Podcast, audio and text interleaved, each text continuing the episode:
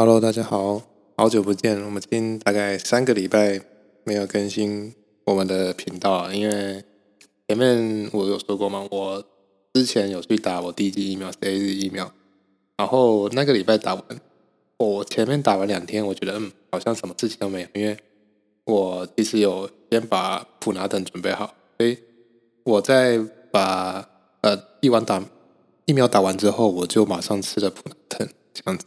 对，所以其实我前面两天，我觉得嗯，好像什么事情都没有啊，我也没有发烧，所以我想说，嗯，这个礼拜应该是可以继续更新我的 podcast。但事实不是想的这么简单，因为到第三天、第四天的时候，我的手臂就开始呃有明显的肿胀感，对，就有点像是健身练完的时候，然后隔天非常的肿，嗯，然后。我那几天就觉得身体有点疲惫，然后用台语来说话，有点神神的，就是什么事情都不太想做，无精打采。对，所以基本上我那两个礼拜有点像是呃行尸走肉一样，在公司里面也都是晃来晃去，晃来晃去，晃来去这样子。所以我前面两个礼拜就没有更新了。那第三个礼拜照理说应该是好的，没错，的确是好了。我大概总。胀之后，我有去冰敷我的手臂，所以在第十四天的时候，我的手基本上是好的状态。不过，无逢天天遇连夜雨，就是我好的时候，我就回高雄嘛。我回高雄大概几个礼拜，在家里远端工作。我发现我在家里坐了太久，然后结果有点小痔疮。对，所以我那一个礼拜，第三个礼拜，我又变成在跟我的屁屁。在做那个对抗，所以我变成我第三个礼拜也没有办法专心的去录我的 podcast，变成我现在已经第四个礼拜了才有办法跟大家见面。好，那我今天主要是想跟大家分享一下，就是我发现，呃，我最近算是蛮成功的记录我的心流状态。如果听我前面可能是第，诶，我忘记是哪一集了，可能第一集或第二集其中一集。我说过，时间可以分成五种时间嘛？就根据呃，我之前有提到一个作者，他有提出五种时间这本书，他把时间分成有五个象限的时间。那其中一种是心流时间，心流时间就是说，你在这个时间里面，你觉得你是全神贯注的，而且你有一种幸福感。那呃，人们会感受到心流时间的时候，你的心。是像小河一样在流动，很快乐的流动，所以这种时间他们就称作心流时间这样子。对，所以我最近我发现我进入到心流时间的时间，嗯，比例非常的大，所以我想跟大家分享一下，我大概分析一下说为什么我会进入到心流时间，是怎么去做到的。对，那总结来说，你想进入到心流时间的话，你会有两个情绪，第一个情绪是你是快乐的。那第二个来说比较特别，对我来说，我要进入到心流时间，我必须是痛苦的。所以简单的就是说，你会同时又快乐又痛苦。那在具体点，我最近进入心流时间的那个过程是，啊，我在学习一件事情，对，所以我是很快乐又很痛苦的在学习一件事情的时候，就让我进入到心流时间。对，这是我我发现很神奇的事情啊，就是很多人认为说，哎。心流时间应该是很愉悦的，就来说你去汤姆熊，你就是买了用两千元去买了超多的硬币，然后就在那边疯狂的玩自己喜欢的游戏，就是很爽，非常爽。或是你花一整个下午在逛街，一一整个下午在打你喜欢的游戏，那其实我觉得那一种不叫做对我来说不叫做心流时间，它比较像是一种呃毒药。毒药意思就是说你当下很爽，但是其实你过了一个下午之后，你就觉得。我下午在我下午那个六个小时完全浪费掉了，就他不会给你任何更多的回馈，他基本上就只是吞噬你的时间这样子。对，所以呃，对我来说，呃，心跳时间一定要有痛苦的成分。那我最近做了什么事情？就是啊，我有跟我朋友聊聊，这次我去学开车，但这个开车比较特别，它不不是考驾照开车。我其实大概三年前就已经考到驾照了，对，但是因为啊，我现在人在新竹嘛，就是台湾的新竹，所以呃，基本上我不太会用到车，我都是骑机车。然后我是高雄人，所以我就算要开车，也要偶尔回高雄的时候才能开我爸的车，然后可能就开出去个一两个小时。所以基本上，我现在完全是开车菜鸟。那我觉得这样完全不行，因为我觉得，嗯，开车是我觉得一项对我来说很重要的技能。尽管我没有车，但是我必须要有足够的经验去随时可以帮别人代驾。比如说我爸喝酒的时候，或是呃我爸不在家的时候，我可以在我的家人，就是开车载载家人出去玩这样子。对，所以我我很想要把开车这件事情变成啊我很有信心的一个技能。所以，对于开车这件事情，我已经计划了很久。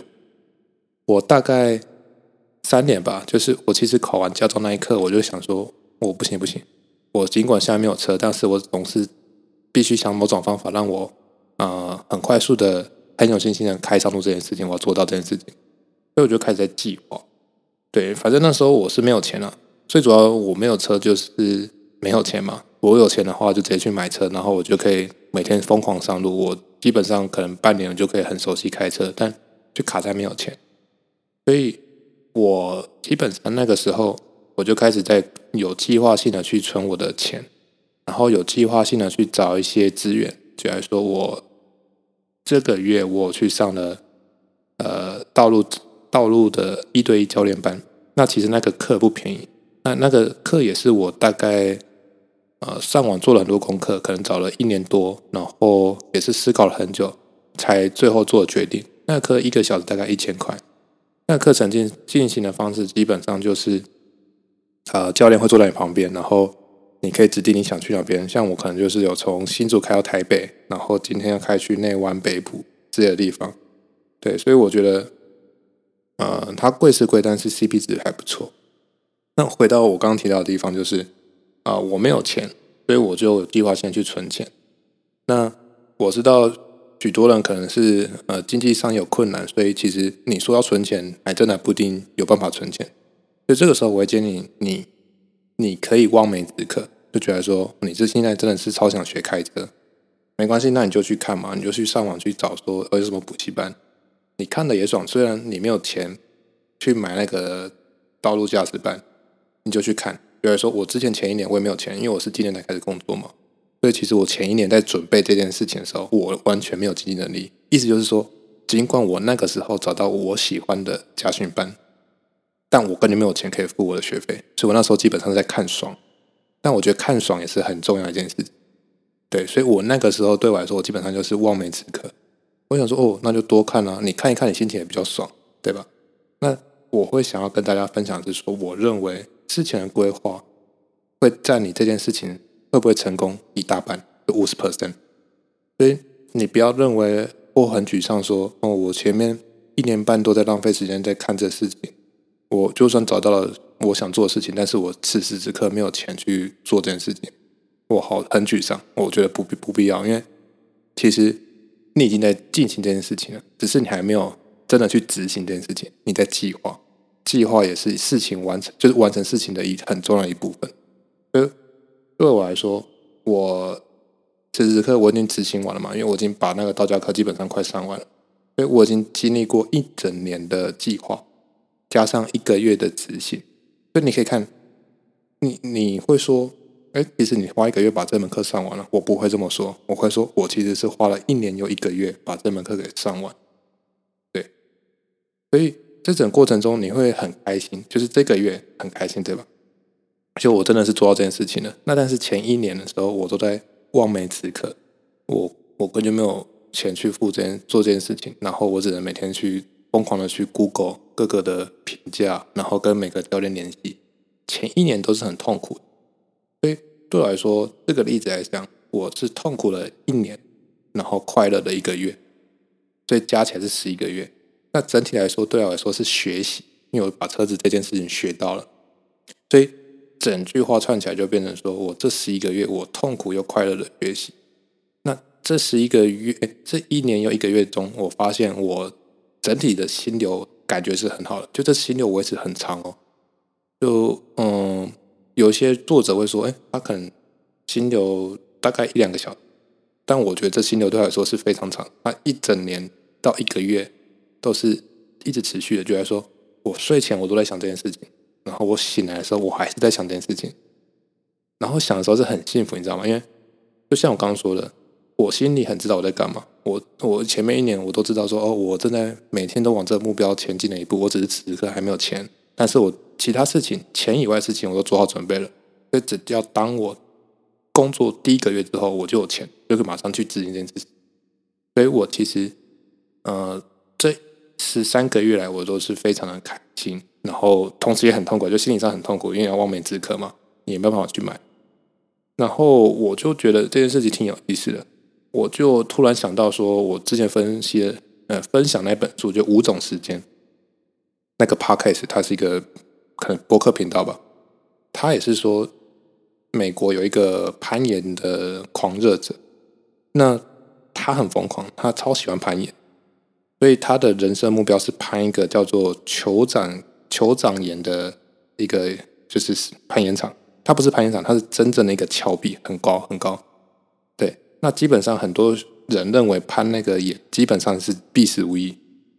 所以当那个呃人说他想要攀这个岩的时候，很多人说你是不是疯了？然后那个人说我没有。对哦，顺带提这件事情是真的有被拍成纪录片哦，就是那个人真的是那个人，他不是演员哦，是真的那个人。然后他的好友就是那个。导演，对，就是等于说他挑战这件事情的过程中，他朋友都用镜头帮他把事情记录下来，然后有上映。那时候好像是蛮热门的一门电影，好像叫做……呃，如果你有兴趣的话，你可以上网去找，呃，酋长演，然后空格，然后极限，你应该就会找到相关的电影这样子。然后回到刚刚那个部分，就是那个主角说：“我才没有疯嘞，因为对我来说。”我爬上攀岩场这件事情，他可能只花我一天。就我在执行那个事情的时候是一天，但是我在前面的时候，我我花了三年，我每天都在做很科学性的分析，就是我前面三年都在为了最后一天那件事情在做努力。所以外面的人认为我是疯了，但其实我没有，我很理性。我前面三年我都是很疯狂、很乏味的去执行一件件事情，然后每天去把我。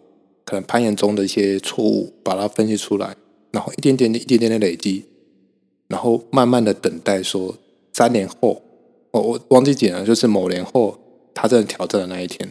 所以整体来看，你可以看着，你可以发现他的比例，他完成酋长岩攀岩这件事情的比例，其实不是一天，是好几年。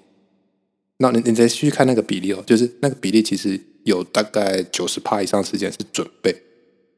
准备，然后只有一点点时间是真的执行，所以我觉得我这边的感受是，我现在对于一些东西的认知是，嗯，不要太急的去执行，你心里要知道自己在干嘛。